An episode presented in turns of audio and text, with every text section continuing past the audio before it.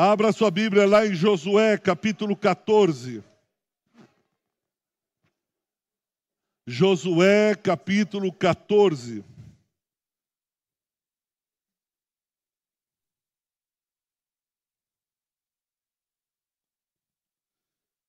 Josué capítulo 14, nós vamos ler a partir do versículo de número 6. Josué 14, a partir do versículo de número 6. Glória a Deus, o nosso Redentor vive, nosso Cristo ressuscitou. Chegaram os filhos de Judá Josué em Gilgal, e Caleb, filho de Jefoné, o quenezeu, lhe disse: Tu sabes o que o Senhor falou a Moisés, homem de Deus, em Cades Barneia, a respeito de mim e de ti. Tinha eu 40 anos quando Moisés, servo do Senhor, me enviou de Cades Barneia para espiar a terra. E eu lhe relatei como sentia no coração. Mas meus irmãos que subiram comigo desesperaram o povo, derreteram o coração do povo, os meus irmãos. Eu, porém, perseverei em seguir o Senhor meu Deus então Moisés aquele dia jurou, dizendo: Certamente a terra em que puseste o pé será tua e de teus filhos em herança perpetuamente, pois perseveraste em seguir o Senhor meu Deus. Eis agora o Senhor me conservou em vida, como prometeu. Quarenta e cinco anos há desde que o Senhor falou esta palavra a Moisés, andando Israel ainda no deserto e já agora sou de 85 anos. Estou forte ainda hoje, como no dia em que Moisés me enviou. Qual era a minha força naquele dia? Tal ainda agora para combate. Assim para sair a ele, como para voltar. Agora, pois, dá-me esse monte de que o Senhor falou naquele dia. Pois naquele dia ouviste que lá estavam os Enaquins e grandes e fortes cidades. O Senhor, porventura, será comigo para os desapossar, como prometeu. Versículo de número 14. Portanto, Hebron passou a ser de Caleb, filho de Jefoné, o quenezeu, em herança até o dia de hoje, visto que perseverara em seguir ao Senhor, Deus de Israel. Conta-se uma história de um homem que estava passeando no meio de um jardim e quando ele olha para uma árvore, há um casulo com uma borboleta tentando sair desse casulo. E a borboleta se debatia, a borboleta tentava abrir as asas, e aquele homem parou e ficou observando aquela borboleta. E viu o sacrifício, e viu a luta, viu a dificuldade daquela borboleta tentando sair de, daquele casulo. E depois de um tempo que ele percebeu que parecia que ser uma, ser uma luta em glória, ele vai e começa a arrancar, a abrir o casulo devagarzinho, ajudando a borboleta, até que ele consegue romper todo o casulo. E aquela borboleta, de alguma maneira, tenta abrir as asas, mas ela não consegue. Ela cai no chão e ele fica observando. E aquela borboleta não consegue abrir as asas porque ela não havia desenvolvido ainda todo, não havia processado todo o seu metabolismo. E aquela borboleta, depois de algumas horas, horas ele continua observando e ela morre. Qual é a moral da história? Essa história da borboleta, ela de alguma maneira nos ensina que esse esforço que aquele bichinho fazia, todo aquele sofrimento, toda a luta da borboleta para sair daquele casulo, fazia parte de um processo natural, para que essa borboleta fosse. É, estivesse pronta, fortalecida, no momento certo para abrir as asas e voar e viver a vida da maneira para a qual ela foi criada. A ajuda daquele homem bondoso mais atrapalhou do que ajudou a borboleta. Ainda que bem intencionado, ainda que ele tinha um bom propósito, ele atrapalhou o crescimento natural, porque ele não discerniu que aquele esforço, ele não entendeu que aquela luta, que aquele sofrimento era para o bem, e não para o mal. Enquanto a borboleta estava se debatendo, tentando sair do casulo, ela estava fortalecendo todo o, o seu organismo para poder, depois de ter lutado e saído daquele casulo, ela abrir suas lindas asas, voar e viver a vida para a qual Deus o criou. E por que, que eu trouxe essa história aqui para nós, para cada um de nós no dia de hoje? Porque essa é um pouco a história de Caleb. Nós conhecemos Caleb, aquele que, junto com Josué, foi espiar a terra e foi um homem valente, foi um homem corajoso, um homem de arrojo, a ponto de é, o, o, povo querer apedrejá-lo, tamanha coragem, tamanha fé, tamanha ousadia. Ah, o Caleb e o Josué estavam prontos, é, eles eram arrojados. Porém, mais do que a promessa, mais do que essa fé, mais do que esse arrojo, há alguma coisa na vida de Caleb que deve ser ressaltada. Isso está lá no versículo 8. Quando ele diz que o diferencial não era tanto aquela fé de início, o diferencial de Caleb não era tanto aquela valentia do começo, não era aquele posicionamento, vale a pena, é verdade, está certo, tem que ser assim. Mas havia alguma coisa a mais. E no versículo 8 do capítulo 14 de Josué, diz assim: Meus irmãos que subiram comigo, meus irmãos que estavam ombro a ombro comigo, meus irmãos que eram tão israelitas quanto eu, meus irmãos que foram circuncidados e tinham uma aliança, um pacto com Deus, eram homens como eu eles desesperaram o povo.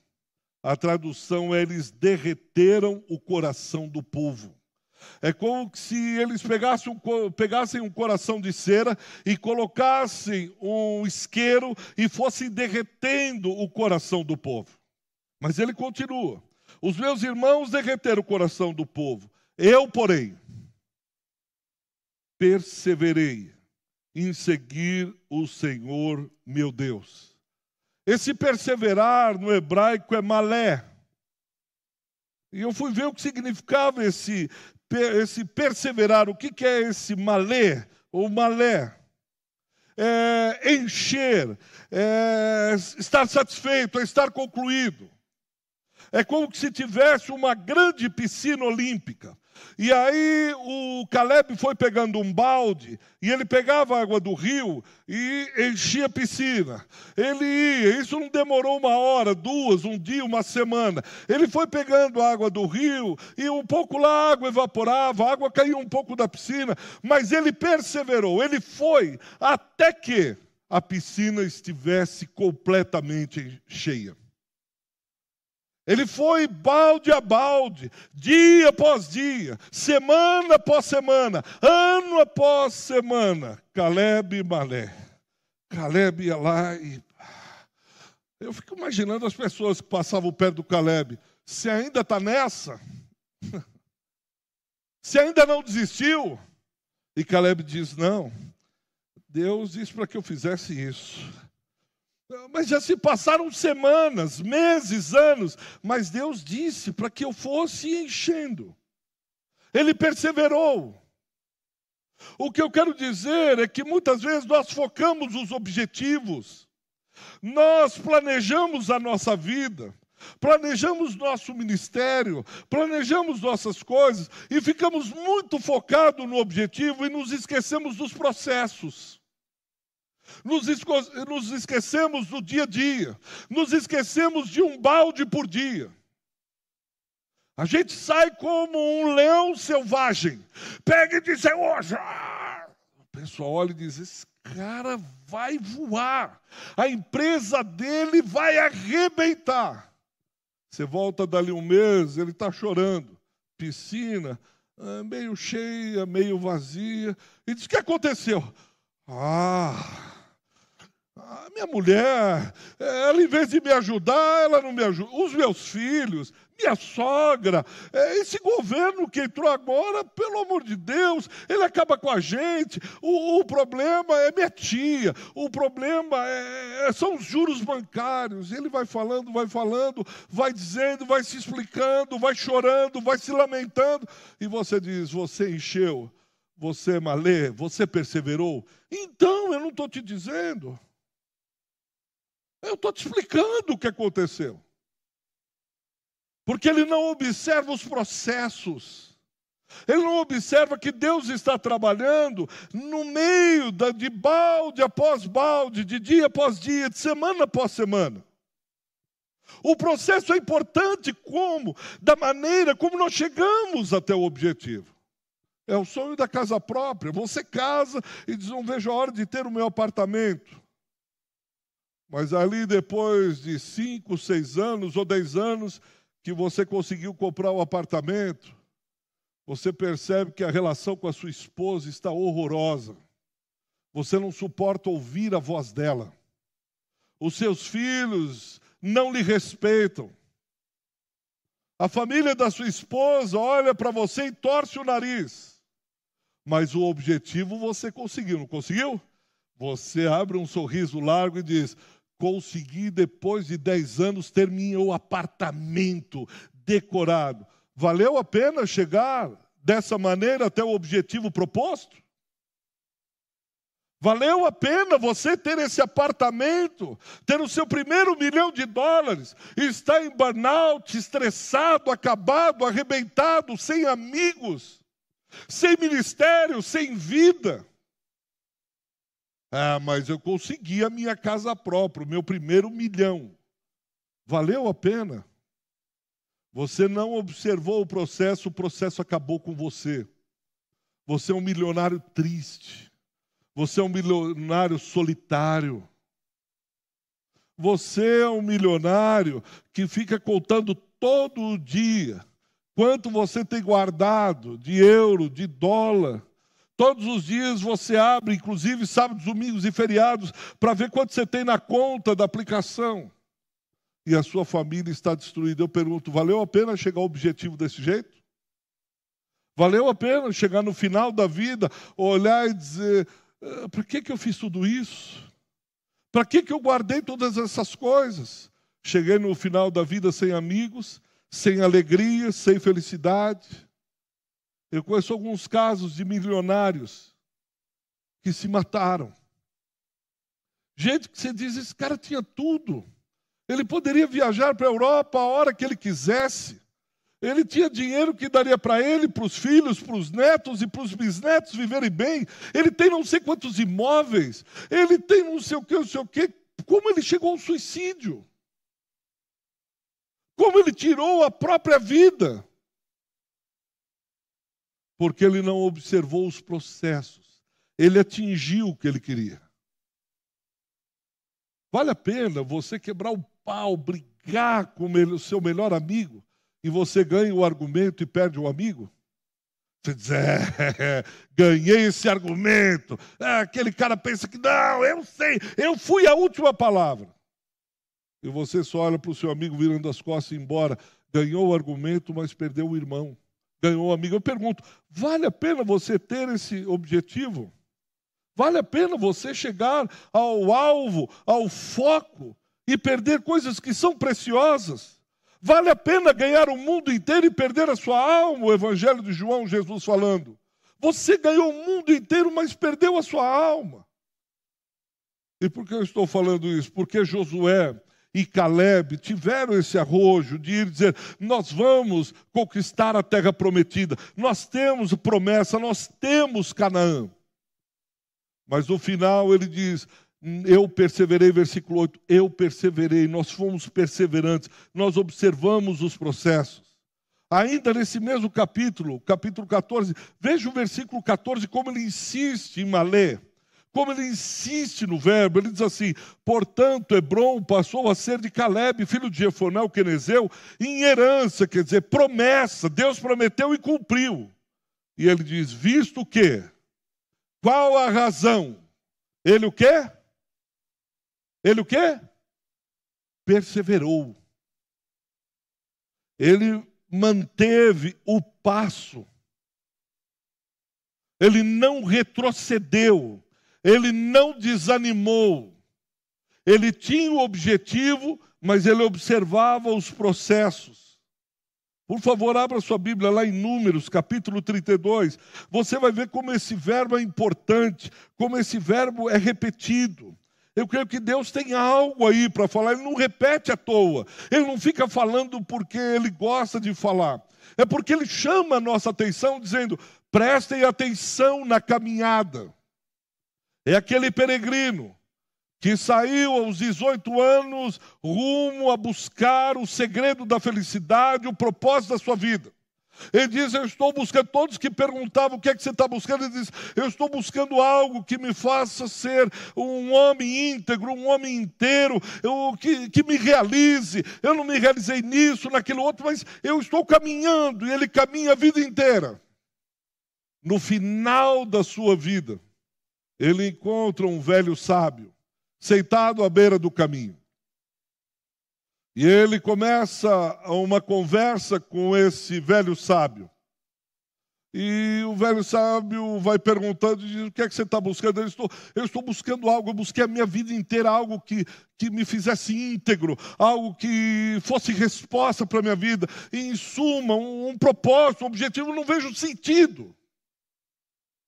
E aquele velho sábio, no auge da sua sabedoria, diz para ele: o objetivo era a caminhada. Olha para trás. O objetivo não era chegar no fim, ali, um tesouro, um milhão de dólares, um carro. O segredo, o propósito está na caminhada. Você chegou ao fim. Todo esse percurso, percurso lhe preparou para ser o homem que você é hoje. Tudo que você buscava estava no caminho. Por isso Jesus é o caminho. É, Caleb, eu penso que ele não está ali olhando e vendo a recompensa, recompensa, recompensa. Ele está andando com o Senhor seu Deus. Ele está caminhando no caminho com Deus dos pactos, da aliança. Ele está andando no caminho não por causa da recompensa, ele está andando no caminho por causa do caminho. Ele é o caminho. E ali ele está crescendo, ali ele está conhecendo a vida, ali ele está sendo formado como homem de Deus, ali ele está sendo o Caleb que a gente conhece. Não é um homem que está caminhando porque ele quer uma recompensa. Números 32 versículos 11 e 12.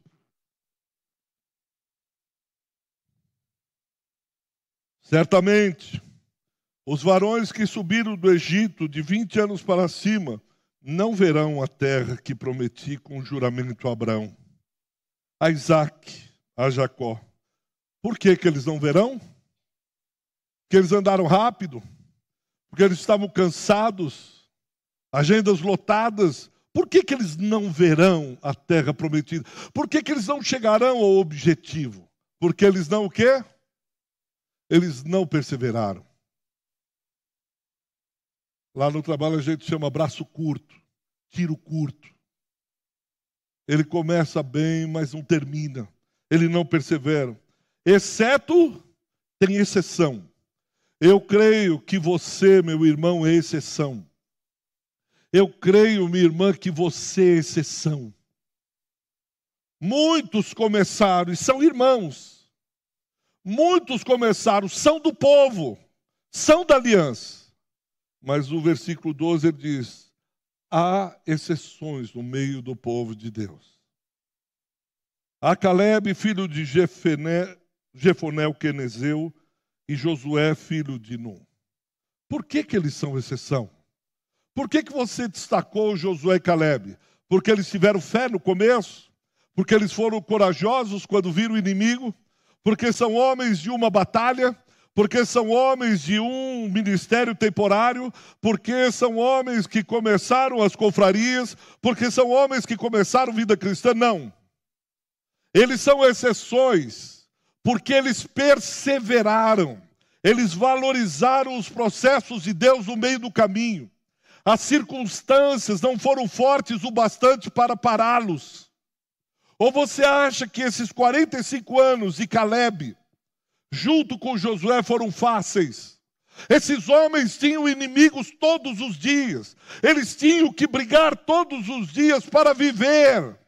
No meio dessas batalhas, no meio dessas brigas, no meio dessas lutas, Deus estava treinando o caráter desses homens. Não era o tamanho da terra, não era a recompensa, não era o tamanho da promessa que eu creio incentivava Josué e Caleb, mas eram homens de fibra. Quando eu falo homens, homens e mulheres, gente de caráter. Sabe por quê? Você já deve ter tido um pet na sua casa, principalmente um cachorro, você já deve ter visto adestramento de animais. Antigamente, eu falo antigamente, parece que eu tenho aí 150 anos, né? Mas eu cheguei aí em circo. Eu não sei, não vou pedir para levantar a mão quem foi em circo. Mas você olhava, eu também assisto Netio. E aí lá mostra adestramento de animais. Essa semana passou um de golfinhos. Aí a treinadora, a adestradora, ela tinha aqui uma pochete com sardinha. E aí está na piscina, lá de Orlando, aí ela bate na água, faz o apito, aí ele vem, é, dá tchauzinho, ele levanta a barbatana, ela vai, tira lá uma sardinha e dá para ele. Aí depois dá o apito para que ele mais três golfinhos saiam correndo e diz, ah, subo, dá uma pirueta. Aí os três veem ele, ela joga outra sardinha. Faz assim também com o elefante. O adestrador lá do circo, o treinador, punha açúcar aqui, ou ele punha no bolso um torrãozinho de açúcar. Aí o elefante, ele dizia, cumprimenta a plateia, algo do tipo. Aí o elefante dobrava a patinha tal, ele ia punha na boca do elefante um torrãozinho de açúcar. Você faz isso com o cachorro. Quem já treinou, adestrou, pediu para adestrar o cachorro, o cachorro faz alguma coisa, os adestradores dizem, isso, bom, isso mesmo, e dá alguma recompensa para ele. Eles obedecem, porque eles têm recompensa. Eles obedecem, o elefante obedece não porque ele ama o treinador. O elefante obedece não porque ele é inteligente. O elefante obedece não porque ele é um animal que se distingue de todos os outros animais. Ele obedece porque ele vai ganhar um torrão de açúcar. O golfinho obedece não porque ele é o mais inteligente dos animais aquáticos. Não porque ele tem aquela carinha fofinha, bonitinha, ai o golfinho, porque ele sabe que ele vai ganhar a sardinha. Eu fiquei pensando se nós amamos Deus e obedecemos porque o amamos, ou se nós obedecemos a Deus pela recompensa. Obedecemos os mandamentos do Senhor, depois ficamos esperando o torrão de açúcar. Obedecemos ao Senhor, depois esperamos a sardinha damos tchauzinho com a barbatana ou com a cauda e dizendo, cadê minha sardinha? E quando ele não vem com a sardinha, a gente diz, o que, que é isso? Virou bagunça? Virou Brasil? Então vai ser isso agora? Eu faço, eu obedeço e não tenho recompensa nenhuma? Quer dizer, eu sirvo, dou o meu duro lá e não ganho nada? Eu creio que Caleb, e aí eu estou dizendo não, Senhor. Caleb, quando ele caminhava, ele não ficava assim, promessa, promessa, terra, terra, promessa, promessa, promessa, promessa. Ele ficava, diria assim: Deus, ainda se o Senhor não me der nada, se eu chegar lá e for a pior terra de Israel e de toda a Ásia Menor e de todo o Oriente Médio, saiba que eu ainda vou servi-lo. Saiba que eu ainda o amo e eu não estou servindo para agradar minha esposa, eu não estou servindo por um torrão de açúcar, eu não estou servindo para agradar meu marido, eu estou servindo, obedecendo ao Senhor e perseverando porque eu o amo. Porque eu o encontro todos os dias no caminho. Porque eu sei quem é o Senhor. Como nós vemos a Deus? Um adestrador de animais ou um pai amoroso que está com os braços abertos, nos estende a mão e anda a caminhada da vida junto comigo e com você. Ele nos dá as mãos e nós não ficamos como uma criança em véspera de Natal. O que, que tem no Natal? Eu passei de ano, não vou ter recompensa. Nós não somos caçadores de recompensas, nós somos filhos. Nós precisamos entender essa nossa identidade. Eu não faço as coisas que faço porque o pastor me elogia. Eu não faço o que eu faço porque eu vou ganhar uma estrelinha do diácono. Eu não faço o que eu faço porque o meu chefe vai dizer: Olha como você é bacana. Eu faço o que eu faço porque eu sei da minha identidade. Por isso é que o texto fala lá em Números, capítulo 32, versículos 11 e 12 na NVI, ele traz uma palavra muito bacana, Números 32, versículo 11 e 12, ele diz: Como não me seguiram de coração íntegro? A NVI diz assim: Eles não me seguiram com o coração íntegro, nenhum dos homens de 20 anos para cima que saíram do Egito. E no final ele diz: Com exceção de Josué e Caleb, seguiram o Senhor com integridade de coração. Perseverar a NVI traz como integridade, ou seja, eu sou inteiro naquilo que eu faço para Deus. Eu tenho crido que o nosso maior problema, nós não perseveramos pelo número de distrações que temos. Há muitas chamadas, há muitas distrações, é muita coisa para a gente pensar ao mesmo tempo é, é TV, é celular, é, é rádio, é, é escola, é, e a gente vai distraindo, e o nosso coração, ao invés de ter inteireza, integridade, ser uno, é um coração de muitas vontades, é um coração de muitos desejos. E aí, quando nós focamos, nós focamos a recompensa. Quando nós focamos e o nosso coração se une, o nosso coração foca apenas aquilo que nós vamos ganhar, o que nós vamos ter de recompensa, o que, que nós vamos levar em troca de toda a nossa perseverança, da nossa guia. Deus diz: vocês estão me seguindo por recompensa, mas o coração de vocês não está íntegro, o coração de vocês não encontrou unidade. Ele faz aqui, aí ele abre um negócio lá, aí depois ele começa outro ali. Ele diz: Você está tirando para todos os lados. Como é que está a sua alma? Deus está dizendo: Olha, você tem que ser íntegro, íntegra no teu coração. Um. É dobrar o joelho e dizer: Senhor, o que, é que o Senhor tem para mim? Deus, eu não sou um franco atirador, pai, pai, pai, área profissional, pai, pai, pai, metralhadora do Rambo. Pega na área profissional e dá tiro em todos os lados. Pega na área ministerial. Você diz, calma, calma. Na família ele atira para todos os lados. Na vida, ele só anda de metralhadora, atirando para todos os lados. E o texto nos chama a atenção diz: sabe por que Caleb e Josué chegaram ao objetivo? Porque eles eram inteiros de coração. Eles eram um. E nós vivemos um mundo completamente fracionado, complexo. Eu tenho conversado com alguns irmãos, com pastores. O pastor hoje ele tem é, sabe um pouco de psicologia, um pouco de sociologia. Ele é um especialista em generalidades. No final das contas, ele não é nada. Eu tenho entendido que o pastor tem que ter a palavra de Deus. Ele não precisa ficar ensinando a igreja a administração de empresas, como administrar o seu negócio. O que ele tem é uma palavra de Deus para o seu rebanho. O que ele tem é abrir as escrituras e ensinar o seu povo o que Deus quer para ele. Deus quer esse homem, essa mulher com o coração íntegro, uno. Que você seja santo, porque sem santidade ninguém verá Deus. Que você fale a verdade, porque Ele é a verdade. E não fica ensinando se você tem neuro não sei o quê, arque não sei o quê. Eu não sei isso. Eu não tenho que ser um filósofo, um sociólogo, um teólogo. Eu tenho que ser um especialista em tudo. Há irmãos que são levantados para isso. Pois bem, procure aquele irmão, porque o seu caso é da ciência da psicologia, o outro é da filosofia, o outro é da administração, o outro é disso, aquilo, outro. E há um complexo de superioridade ou inferioridade, julguem, e a gente fica querendo resolver tudo e a gente acaba não resolvendo nada. Querendo chutar para todos os lados.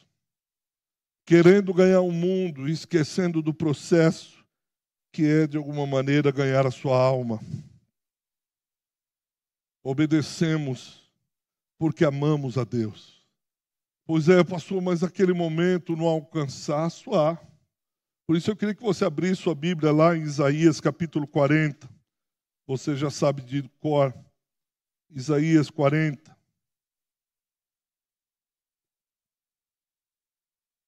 Versículo de número 28. Isaías 40.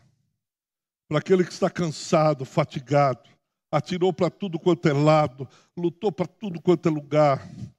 E aí você olha o teu coração hoje fracionado, fragmentado, porque você não observou aquilo que Deus estava fazendo no processo. E eu creio que até isso que eu estou falando faz parte do processo de Deus na sua vida.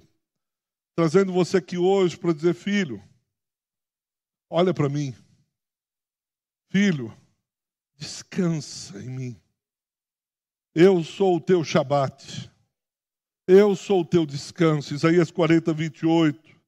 Não sabes, não ouviste que o eterno Deus, o Senhor, o Criador dos fins da terra, não se cansa, não se fatiga, não se pode esquadrinhar o seu entendimento. Versículo 29. Ele faz forte ao cansado e multiplica as forças ao que não tem nenhum vigor. Ele multiplica as forças daqueles que estão correndo, correndo, correndo, buscando recompensa, não tendo a recompensa, por isso se fatigaram, se dividiram, fracionaram, cansaram. E ele está dizendo: Eu multiplico as forças, mas não para você continuar correndo, mas não para você continuar fracionado. Eu não vou dar força a você para continuar fazendo o que você já vinha fazendo. Eu vou dar força a você, unção, poder do Espírito Santo para mudar a sua vida e você ser íntegro, completo, uno, cheio de Deus. E você vai caminhar, lutar não por recompensas, mas vendo Deus em cada processo da sua vida. Vendo Deus em cada situação difícil, em cada luto, em cada perda, em cada alegria, em cada nascimento. É isso que faz parte da vida.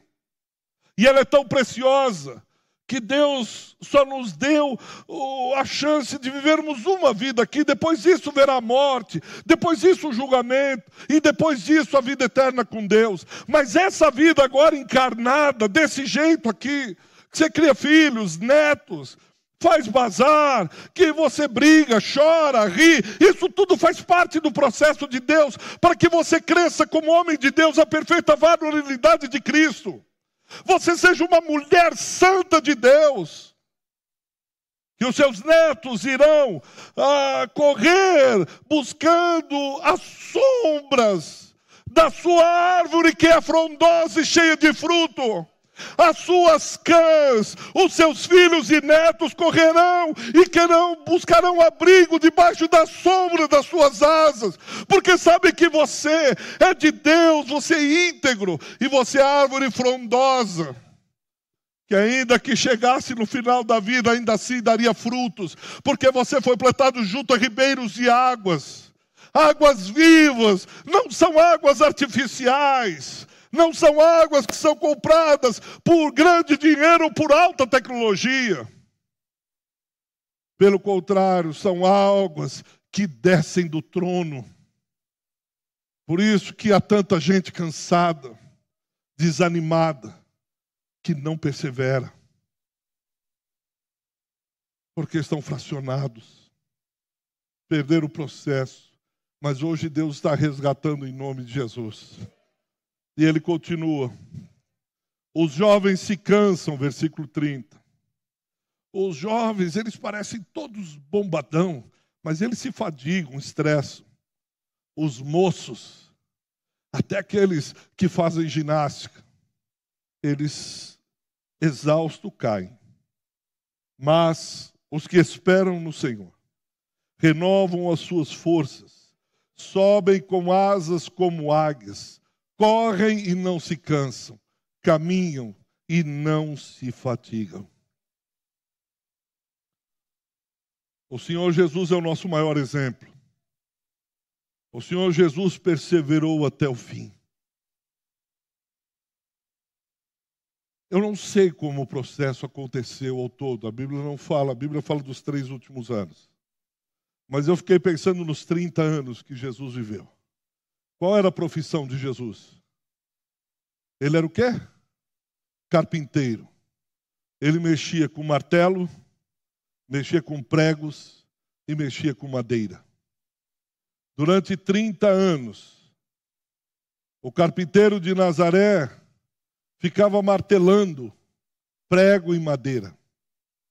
Eu fico imaginando todos os dias ele mexendo com prego, com martelo e com madeira. Aquilo, as ferramentas, os instrumentos, os quais um dia o prenderiam naquela cruz. E ele perseverando, olhando para a madeira, e diz: Um dia eu vou estar nesse mal, na madeira, o madeiro maldito, como diz a profecia. Um dia esses pregos entrarão nas minhas mãos, e não só nas minhas mãos, mas esses pregos com que eu trabalho o dia inteiro, eles estarão também nos meus pés. Um dia farão uma madeira mais ou menos da minha altura e da minha envergadura e esses pregos com que eu trabalho estarão nas minhas mãos e nos meus pés, e essa madeira com que eu lido todos os dias estará colada nas minhas costas. E eu morrerei. Tentaram matá-lo de outras formas, ele diz: Mas foi para isso que eu vim. O processo foi se desenvolvendo durante os 30 anos. Alguém poderia chegar e dizer: Jesus, quanto sofrimento! Jesus, como é que o senhor consegue perceber? Olha, o senhor está mexendo com aquilo. Ele sabia que ia morrer de cruz, ele sabia que ia ser pendurado no madeiro, ele sabia acerca dos pregos, ele sabia acerca das marteladas. Mas ele perseverou e disse: Para isso que eu vim. Eu não sou um covarde, eu não abandono briga na metade. E quando eu estiver exaurido, eu vou ler o profeta Isaías 40. Mas essas coisas, o que vem na mente dele? Por 30 anos, você vendo os instrumentos que um dia irão lhe matar. E você olhando, dizendo: Eu vim para isso. Há um propósito. Porque a minha morte trará vida para a humanidade.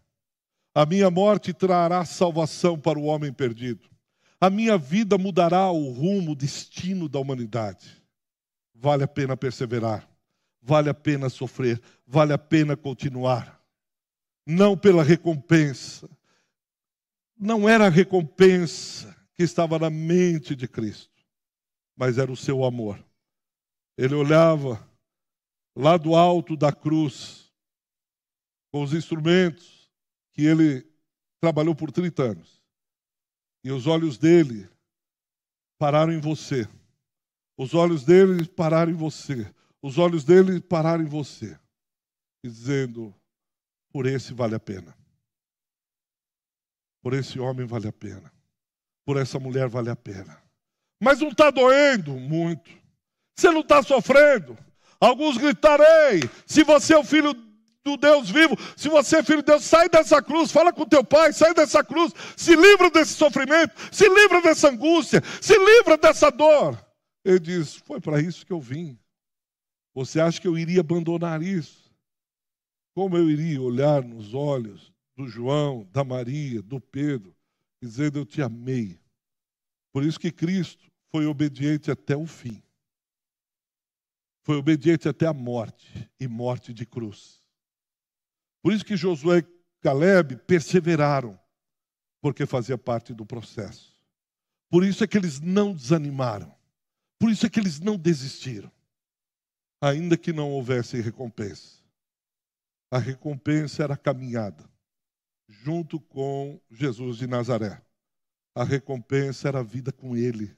A recompensa era a caminhada. A recompensa era ele a recompensa, como diz lá Moisés em Êxodo 32, 33. Não nos faça sair desse lugar se a tua presença não for comigo. Que adianta caminhar se o Senhor não for conosco? Que adianta eu ganhar tudo? Terra, e se o Senhor não for comigo? Que adianta eu ter uma grande empresa se o Senhor não estiver lá? Que adianta eu ter um bom casamento se o Senhor não estiver lá? Que adianta eu ter um título qualquer se o Senhor não estiver lá?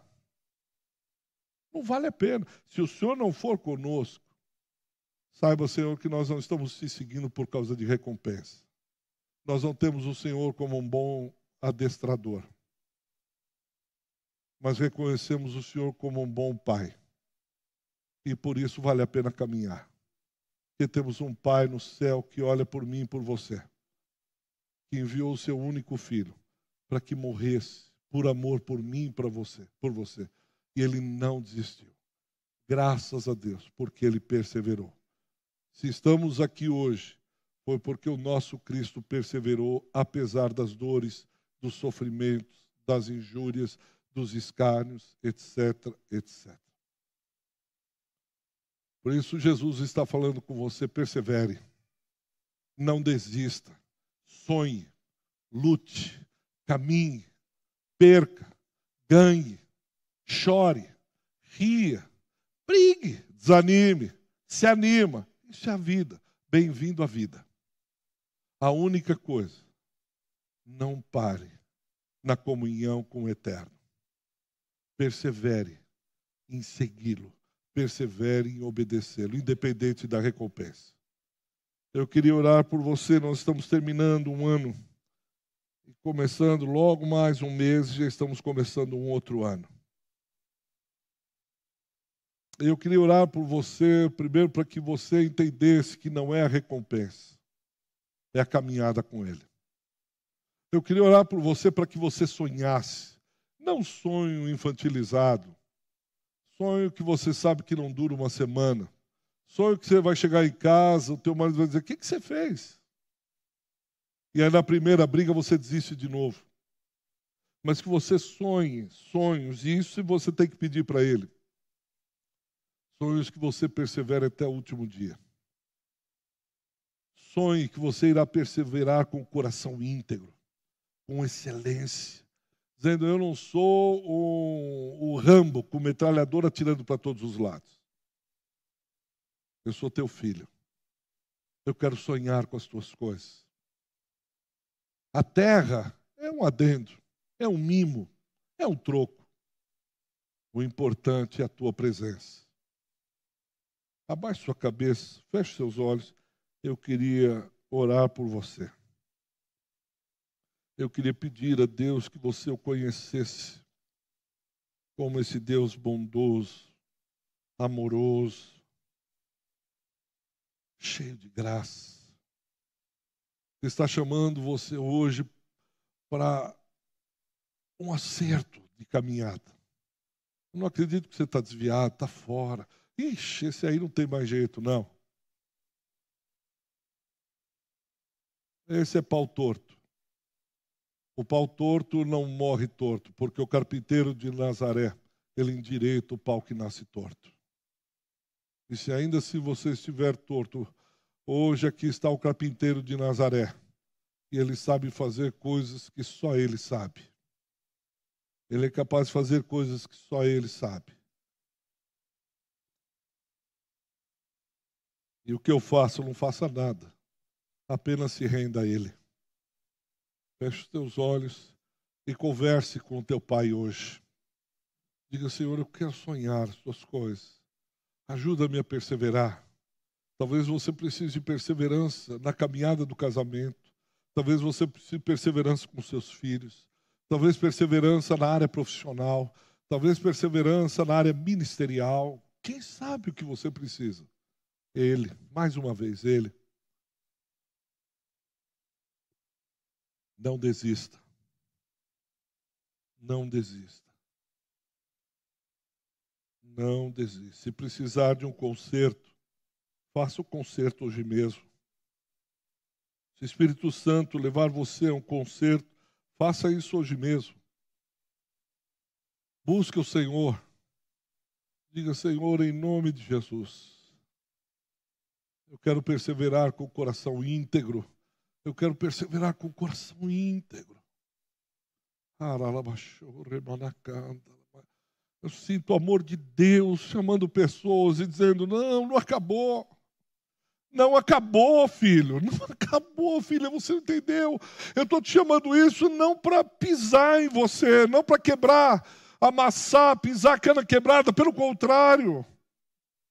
Porque eu quero você perto, eu quero você junto, eu quero você caminhando comigo, cheio de ânimo, cheio de vigor, cheio de força. Alegra minha alegria, a tua força. Alegria do Senhor, uma vida plena, abundante, uma vida cheia do Espírito Santo, uma vida que vale a pena ser vivida. É isso que Deus está te chamando. É para isso que Deus está te chamando.